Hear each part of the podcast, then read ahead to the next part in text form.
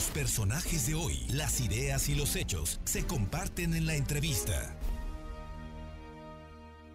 Hacemos contacto y le agradezco mucho al doctor Anselmo Chávez Capó, catedrático de la eh, Facultad de Administración Financiera y Bursátil de la UPAEP, que esta tarde podamos platicar. Anselmo, muy buenas tardes y muchísimas gracias. Don Fernando, una disculpa. No, andábamos, ya sabe que la tecnología no tiene palabra de honor. no, estamos aquí para platicar de un tema que del que sabes mucho y sí vale la pena que pues que nos comentes el tema de la inflación que le está pegando ahora sí a la parte más sensible que son los alimentos y las cosas de primera necesidad en el hogar. Y mira que, que bueno, pues habíamos tenido por años una inflación más o menos controlada, pero ahorita ya está llegando al 7.05 y parece que va a ser mayor todavía en lo que resta de este año, Anselmo. Eh, don Fernando, un punto importante es que hay que considerar que la inflación viene como consecuencia no tan solo de factores que son mexicanos, sino que esto es un fenómeno global. Este, dos elementos importantísimos y un tercero subyacente. Eh, las cadenas de distribución están rotas y las materias primas están subiendo a, a niveles muy altos, niveles que no se veían en hace mucho tiempo, más o menos desde hace unos 10 años. Entonces, esos dos elementos ocasionan que el incremento de los precios se mueva de manera muy rápida. Ah, para que nos ah, demos eh, idea, en Estados Unidos acaban de hacer el corte de su inflación y tuvieron una inflación equivalente al 6%, la más alta en muchísimos años. Entonces, ¿qué es lo que nosotros estamos, eh, eh, estaríamos señalando? La, la, inflación, si bien está relacionada de manera directa con factores propios, como puede ser este, un desequilibrio que tenemos nosotros entre nuestra masa monetaria y eh, los bienes y servicios disponibles, que al final de cuentas eso es inflación. Yo tengo una cantidad de dinero y una cantidad de bienes. Si son iguales, no hay problema, siguen valiendo lo mismo. El único problema es que ahorita tengo más dinero en circulación y tengo menos bienes y servicios y entonces se incrementan. Y lo que podemos ver es que ha habido incrementos que han sido muy fuertes eh, a, nivel, a nivel nacional y que, que nos manejan sobre todo un, un, elemento muy importante. ¿En dónde, está, dónde se están incrementando? Y, nos encontramos con que el incremento es, por ejemplo, energéticos, donde nosotros estamos viendo una inflación en este momento que, que fue eh, equivalente al 12%. Y aquí hay otro elemento que tenemos que considerar. Sí. Este, ¿En dónde se está afectando o, dónde se está incrementando eh, eh, en su mayoría los, eh, los bienes? ¿Cuáles son los bienes que se están incrementando en su mayoría?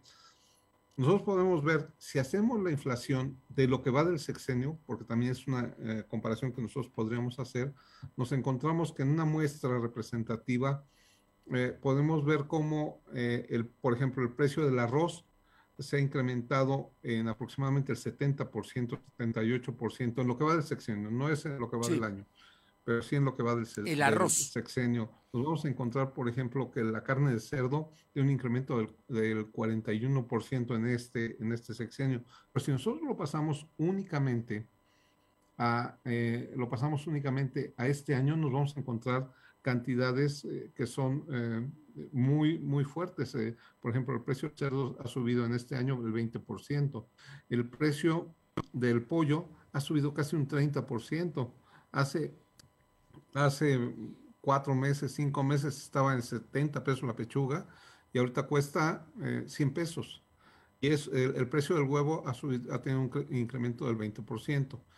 Entonces, ¿cuál es la razón por la cual nosotros tenemos estos incrementos? Como le, eh, comentaba, pues evidentemente el rompimiento, eh, al rompimiento de las cadenas de distribución cuesta más dinero llevar los, los productos y me cuesta más, en primer lugar, porque no hay producción y en segundo lugar, porque cuando me llegan, llevarlos, eh, cargar gasolina y llevarlos me sale mucho más caro. Entonces, eh, lo que nosotros tenemos que pensar es que eh, es una situación, uno, una situación internacional. Dos, a nivel nacional tendremos que buscar la manera en que los incrementos no se presenten de una manera tan fuerte, eh, buscando o procurando tener ahorros en nuestros procesos productivos. pero si no tengo la manera de llevar mis bienes y servicios al consumidor, pues va a ser muy, muy problemático. Entonces, las expectativas de inflación para este, para, para este año se acercan de manera muy fuerte al 7.3% para finales de diciembre, porque recordemos que adicionalmente vienen las fiestas y en las fiestas eh, hay un pequeño impulso en la inflación porque hay más, eh, más gente trabajando y más gente comprando.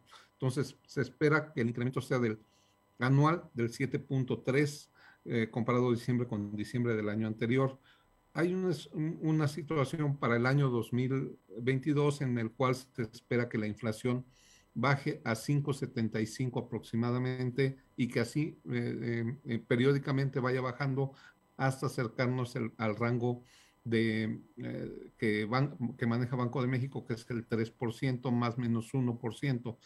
Pero las expectativas, perdón, el, el, panorama no es precisamente halagüeño, porque eh, eh, como comentaba hace un momento, eh, a nivel mundial ese es un factor que está incidiendo este, en todas las economías y adicionalmente recordemos que la, pandemia no está detenida. ¿no? También. Omicron nos acaba de decir, ¿ustedes creían que ya estábamos arreglados? Pues no, todavía no.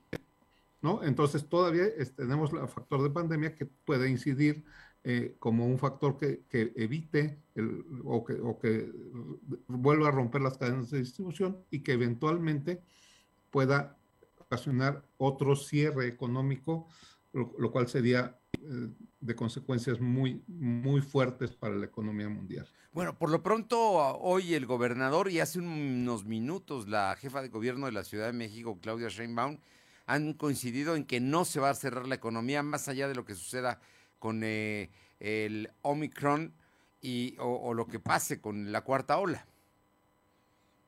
Esto, esto porque, bueno, los gobernantes ven que el asunto de la economía es un asunto muy delicado con toda la inflación que estamos enfrentando. No, eh, eh, esto es, es, correcto. O sea, en algún momento lo platicamos, don Fernando. es responsabilidad de la sociedad el que esta pandemia se detenga. O sea, el, el que nosotros uh, usemos eh, todos los, eh, perdón, realicemos todas las actividades relacionadas con distanciamiento social es un elemento fundamental. La vacunación es un elemento fundamental. Y la, parte más importante, la responsabilidad personal en este entorno. Es muy importante evitar el, cierre de la economía. Y yo, yo coincido con, con, los gobernantes, pero hay que recordar una cosa. Estamos viendo que esta, esta propagación eh, se está presentando a niveles muy fuertes hay economías que están empezando a, como, como, como sucedieron eh, eh, eventos muy fuertes, están ya empezando a tomar la decisión de cerrar. Alemania tiene una, una situación eh, en la cual está empezando a, ver si va a cerrar.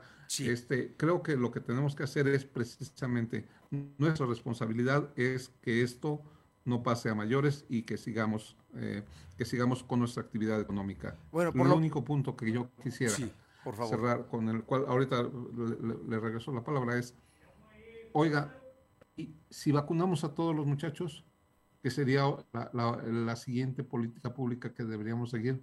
Ahora si nos vamos de, los de 17 hasta los más jóvenes para, para, que tengamos una mayor protección en la población y entonces sí podamos con confianza empezar a, a realizar nuestra actividad económica. Creo que es algo que se tendría que poner a discusión para eh, evitar que se haya una, este, que se detenga la economía como se detuvo año y medio, casi dos años.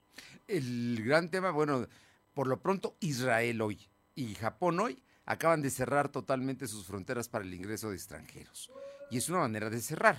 No, no echan abajo la economía, eh, pero están cerrando sus fronteras y eso va a tener repercusiones sin duda, ¿no? Yo, yo, yo creo que el tema, el tema todavía va a dar para más, eh, Anselmo. Sí, y lo ligamos, perdón, y lo ligamos con el motivo de nuestra, plática, la inflación.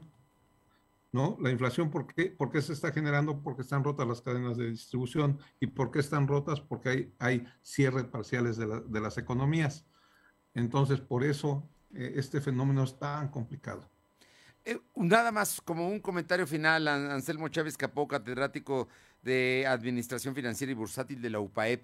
Me, parece importante. Contra la inflación tampoco hay nada que nos proteja, porque al final de cuentas, pues caro, si lo encontramos, lo, vamos a comprar.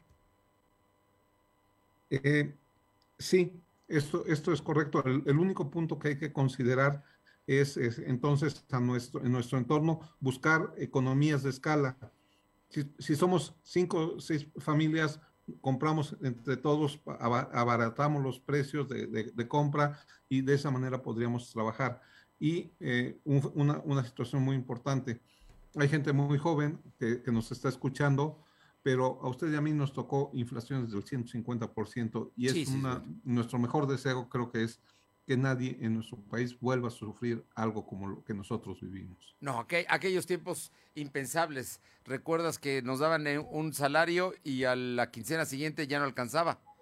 Se acabó, ¿no? Se, pulverizaba el ingreso. Es correcto. Y, y, no sé si recuerdas, íbamos, íbamos y los, las cosas costaban un, tenían un precio en la mañana y en la tarde ya tenían otro precio. Sí, claro. Ese es un fenómeno que esperemos que nunca podamos sufrir. Esperamos que no volvamos a, sufrir, pero el riesgo está ahí y la inflación, si bien nos va, quedará en 7.3 este año. Esperemos que sí. Y a partir de ahí, hacia abajo otra vez.